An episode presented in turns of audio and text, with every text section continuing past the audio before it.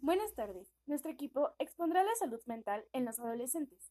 Los integrantes somos Gómez Sosa, Evelyn Guadalupe, Flores Resendiz Fabián, Martínez Amador Mariana y Serrano Rivera Andrea. Comencemos. La adolescencia es un periodo de crecimiento y de desarrollo.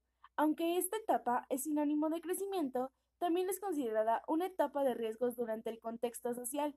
Puede tener una influencia determinante, así que cada vez son más frecuentes los trastornos de salud mental.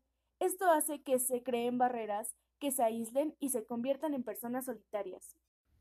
Y como sabemos, aunque la soledad no siempre es mala, como es el caso de la positiva, existen otros tipos de aislamientos que pueden afectar gravemente la vida del adolescente, ocasionando problemas en la salud y problemas psicológicos y emocionales como es la ansiedad y la depresión.